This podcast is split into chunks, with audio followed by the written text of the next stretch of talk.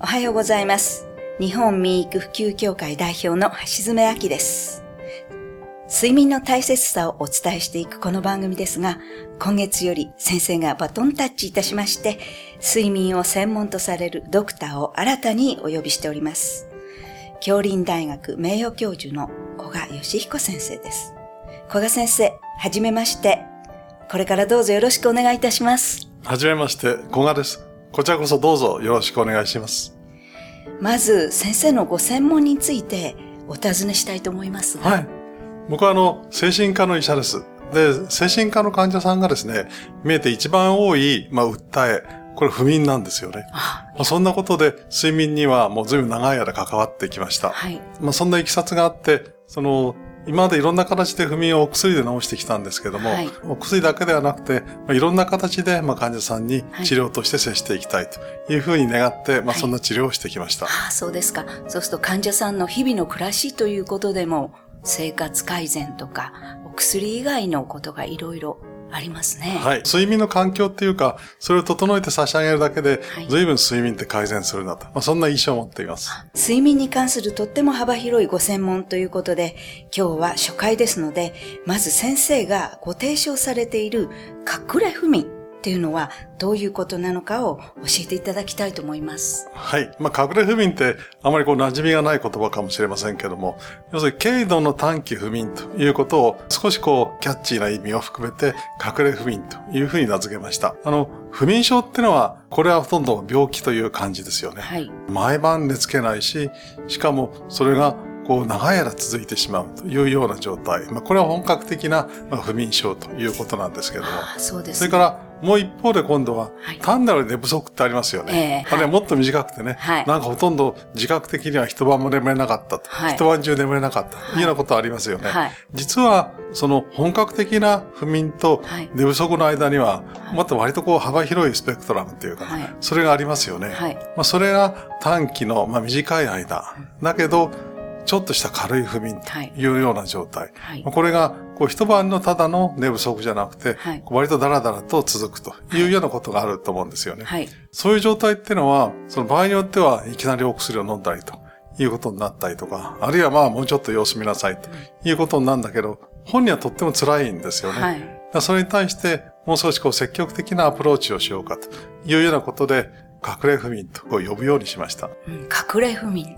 か初めて聞いた方もいらっしゃると思いますけど、今先生がおっしゃったような経験っていうのは、誰しもあると思いますね。特にあの、働いてらっしゃる方は。はい。その、隠れ不眠ことを言う前にですね、はい少しウェブ調査をしたんですね。はい。そうしましたら、なんと80%くらいの方、割とこう隠れ不眠に当てはまるということがそんなにたくさん。そうなんですよ。はいまあその、働く男性女性の方はいからまあお返事をいただいたんですけども、はい。まあそういった対象の方々からは、まあそのくらいの高い確率で隠れ不眠ということに該当するというようなお返事をいただきました。まあいろんなタイプがありますから、はい。隠れ不眠にも、はい。その中には多少こう地域差とかい。男女差とか年齢差というものがありますけど、はい。どんな仕事の方にも男女関わりなく隠れ不眠と、まあそんな状態だということが分かりました。あ、先生、じゃあ、まあ、地域差というのもあるようなんですけれども、はい。その都会で生活をしていらっしゃる方、はい。そんな方には隠れ不眠、これに該当する方がちょっと多いですね。はい。地方の方、農村の方という方も当てはまるんですけども、地域といえば、こう、都市というか都会というか、はいそういったところにお住まいの方に隠れ不眠が多いという、そんな結果だったです。そうですね。えー先生のえーウェブサイトで、隠れ不眠ラボ睡眠改善委員会というのがございますね。はい。少しそういうことに関心を持っている仲間を募って、やはりそういう軽度の短期不眠、すすなわち隠れ不眠について、もう少しまず知ってもらうということ、はい適切な対応策というものを、ぜひ皆様にこう実行していただくと、まあ、そんな目的で委員会を作ってみました。ああ、そうでした。あの、結構、私も一度行ってみたんですけれども、いろんな方が訪れてらして、はい。チェックシートとかもあって、とても、あの、まあ、知識を得られるんだけど、やっぱり楽しいサイトだったんですよね。はい。ぜひ楽しみにまず入っていただいて、はいそしてご自分が果たして該当するのかどうかとはいいうことを見ていただければというふうに考えています。はい、わかりました。隠れ不眠ラボ睡眠改善委員会。ラジオをお聞きの方々、ぜひクしてみてください。では、このお話の続きは来週お伺いしようと思います。先生、ありがとうございました。はい、ありがとうございました。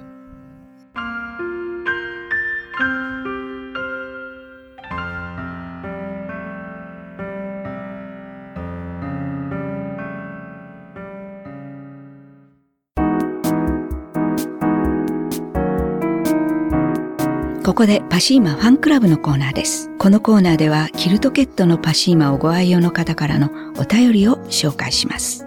先日友人が遊びに来た時ソファーにかけていて何気にキルトケットを触りこれ何？どこの？と興奮したようです。パシーマだよと伝えると即日その友人はネットで自分用を購入したようです。使ってみてまたまた感動し、敷きパッドとご主人のキルトケットを近くの布団店に買いに行ったとのことです。7人家族の友人は家族全員分を揃えたいと言っていました。使って、触って、わかる人にはわかるんだなぁと改めてパシーマ製品の凄さを知りました。ありがとうございます。娘が9月に出産するのでベビー用を購入する予定です。お便りありがとうございます。パシーマの社長、架橋さんからは、使って触ってわかる人にはわかるんだなありがとうございました。日本には心優しい方が多いのがわかります。心優しい方はわかるんですよね。というメッセージをいただきました。次のお便りです。数年前、姉にパッドシーツとキルトケットをプレゼントしたら、とても気に入ってくれ、送った私も嬉しかったです。今年も送りました。お便りありがとうございます。パシーマの社長、架橋さんからは、送って喜ばれ、送られて喜ぶ。理想的ですね。ありがとうございました。というメッセージをいただきました。以上、パシーマファンクラブのコーナーでした。パシーマ免疫力は深い眠りから。くるまれて眠るとすっごく優しい肌触りで気軽に洗えて清潔だし使ってみたらわかるから。抜群の吸水性と肌触りガーゼと脱脂綿のキルトケットパシーマ詳しくはフリーダイヤル0120-28-8410 0120-28-8410